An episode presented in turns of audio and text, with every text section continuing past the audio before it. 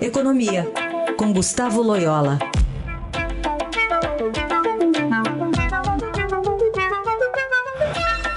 Todas as segundas e quartas, Gustavo Loyola ao vivo aqui com a gente no Jornal Dourado. Tudo bem, Loyola? Bom dia. Bom dia. Loyola, um bate-cabeça aí na equipe do governo, ou melhor, uma falta de definição em relação, em relação ao lançamento desse pacote econômico que estava prometido, inclusive, para hoje, com para ontem, né, com um grande estardalhaço, chegou a ser chamada de Big Bang, uh, mas está difícil de fechar essa conta, né, por conta de justamente uh, não estourar as contas públicas e também atender aos anseios do presidente Jair Bolsonaro, cada vez mais propenso ao assistencialismo. Como é que o Guedes segura esse rojão, hein, Loyola? Pois é, né? É bem, bem interessante o governo é, enfim, ter anunciado um, um, um, pacote, né, ou pelo menos ou anunciado que queria anunciar um pacote né, é, de medidas e ele não está pronto. Né, é, então, isso mostra que realmente, no mínimo, a precipitação do governo. Vamos, assim, colocando em perspectiva, colocar em perspectiva que é, isso é, é histórico. Sempre tem um embate dentro do governo entre os chamados ministérios gastadores e os, os, ministros, os ministérios, vamos dizer, que cuidam da, das finanças públicas, né, principalmente o antigo Ministério da Fazenda, hoje o Ministério da Economia. Isso sempre houve. Mas, uh, normalmente, há uma mediação do presidente e se estabelece, no final, um diálogo. Uh, o risco agora é que as contas públicas realmente estão muito debilitadas depois dos gastos extras aí é, da pandemia né, e a redução da arrecadação. E não há muito espaço para políticas populistas. Né, e há essa preocupação de um, de um presidente e, e algumas pessoas aí, alguns ministros que o cercam, então, sejam mais preocupados nesse momento com é, questões políticas, reeleição já, né, é, do que propriamente com a restauração da saúde das contas públicas. Né? E isso pode realmente ser muito negativo para o desempenho da economia nos próximos anos e também é, pode até é, levar ao enfraquecimento do ministro Paulo Guedes e a sua saída do governo, que realmente seria um sinal muito ruim nesse momento. Né?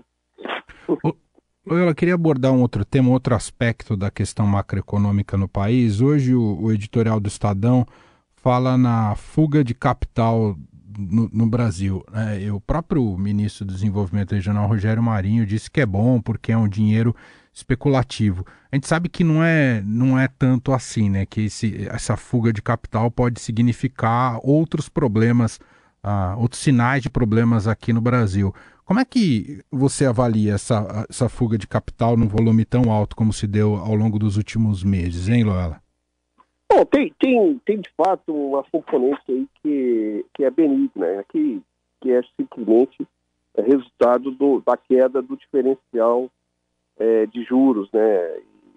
Quer dizer, os juros aqui no Brasil caíram, realmente é, não, não passou a não valer a pena mais é, fazer uma, uma posição especulativa em reais é, para ganhar aí diferença, a diferença entre os juros brasileiros e os juros internacionais. Então, de fato, essa arbitragem deixou de ser é, vantajosa e isso le leva a uma saída de recursos do, do país e a, a própria depreciação da moeda. Então, esse é um movimento que já vinha ocorrendo e que se é, acelerou mais recentemente. Ah, mas existe outra questão que está um pouco imbricada nisso aí, que é o aumento do risco, né? É, Brasil, prêmio de risco, que tem a ver, entre outros, é, outras questões, é, com os aspectos aí de das contas públicas é, que eu mencionei há pouco, né, a sua estabilidade, fragilidade, os riscos para a sustentabilidade do endividamento e também para as crises políticas aí, né, as dificuldades políticas do governo, né.